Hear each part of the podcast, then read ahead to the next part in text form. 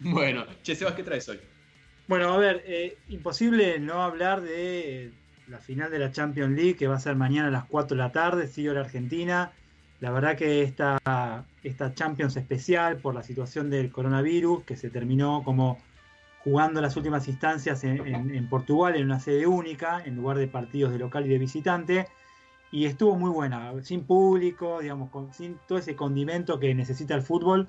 Eh, la verdad es que los partidos estuvieron muy buenos y llegaron a la final dos equipos, eh, digamos, claramente los, dos mejores equipos de la Champions y además dos equipos que vienen arrasando ¿sí? en, sus países, la liga de sus países, y finalmente se cristalizó en esto en una, eh, en una final que me parece que promete mucho desde el juego. ¿sí? Un equipo, el Bayern Múnich, eh, que es un equipo con todas las letras, ¿sí? donde hay, un funcionamiento colectivo muy muy aceitado y muy poderoso.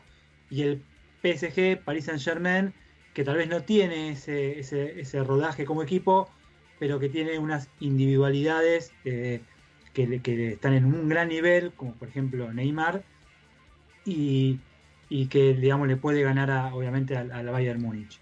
Te hago una pregunta, ¿estuvo muy buena la Champions o tenías tantas ganas de ver fútbol que hubiera estado muy buena una final de la B Nacional?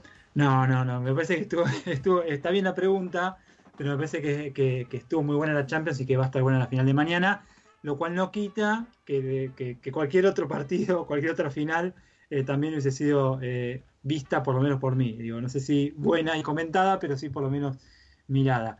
Eh, nada, quería repasar, aprovechando, hacer un poco de previa de lo de mañana y, y, ver, graficar un poco lo que va a hacer con algunos números ¿sí? de estos dos equipos, que en, algunas, en algunos eh, parámetros se, parecen bastante. Por ejemplo, eh, bueno, el Bayern Múnich en su eh, en esta Champions ganó sus 10 partidos, ¿sí? Es una es impresionante lo que logró con 42 goles a favor y 8 goles en contra, mientras el PSG ganó 8, empató 1, perdió 1, tiene 25 goles, bastante menos que el Bayern Múnich, pero recibió 5, con lo cual también habla de una, una, buena defensa.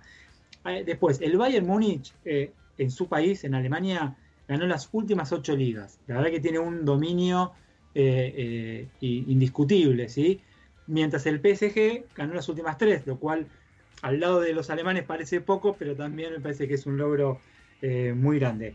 Después, goleadores, ¿sí? El, gran goleador de la temporada a nivel europeo es sin duda Robert Lewandowski, el polaco del Bayern Múnich que convirtió 55 goles en toda la temporada, sí, una cifra a lo Messi, eh, no al Messi esta temporada, pero sí de esos números que solía anotar Messi o Cristiano Ronaldo eh, algunos años atrás. Eh, y el segundo goleador es Serge Gnabry, que convirtió 23. Ahora, en la Champions, ¿sí? Lewandowski es el goleador absoluto, lejos, ya está, con 15 goles. Mientras que en el PSG, si bien en la Champions se repartieron los goles, no hubo claramente un goleador como en el caso alemán, tenemos, por ejemplo, Mbappé y Cardi, el argentino, que hicieron cinco goles. Paréntesis, Icardi ni siquiera es titular en el PSG hoy. Eh, y Di María, sí, titular argentino, que también jugó muy buen partido en, la semifinal. Y Neymar con tres.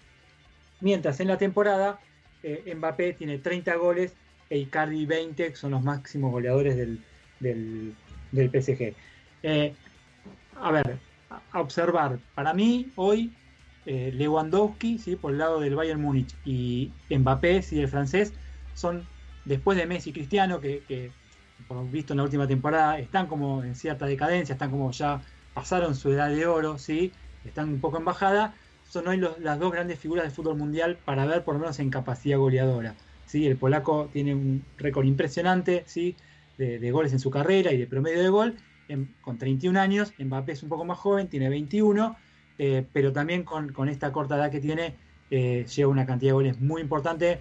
Para mí, Mbappé, después del Mundial pasado, eh, es candidato a ser mejor jugador del mundo, ¿sí? por un tema de proyección. Hoy quizás esté Neymar también en ese lugar porque recuperó su nivel. En una etapa, en una era en la que ya estamos pensando que tanto Cristiano como Messi va a ser muy difícil que vuelvan a eh, tener temporadas como las que tuvieron anteriormente, aunque todavía les queda obviamente eh, mucho, mucho paño por delante.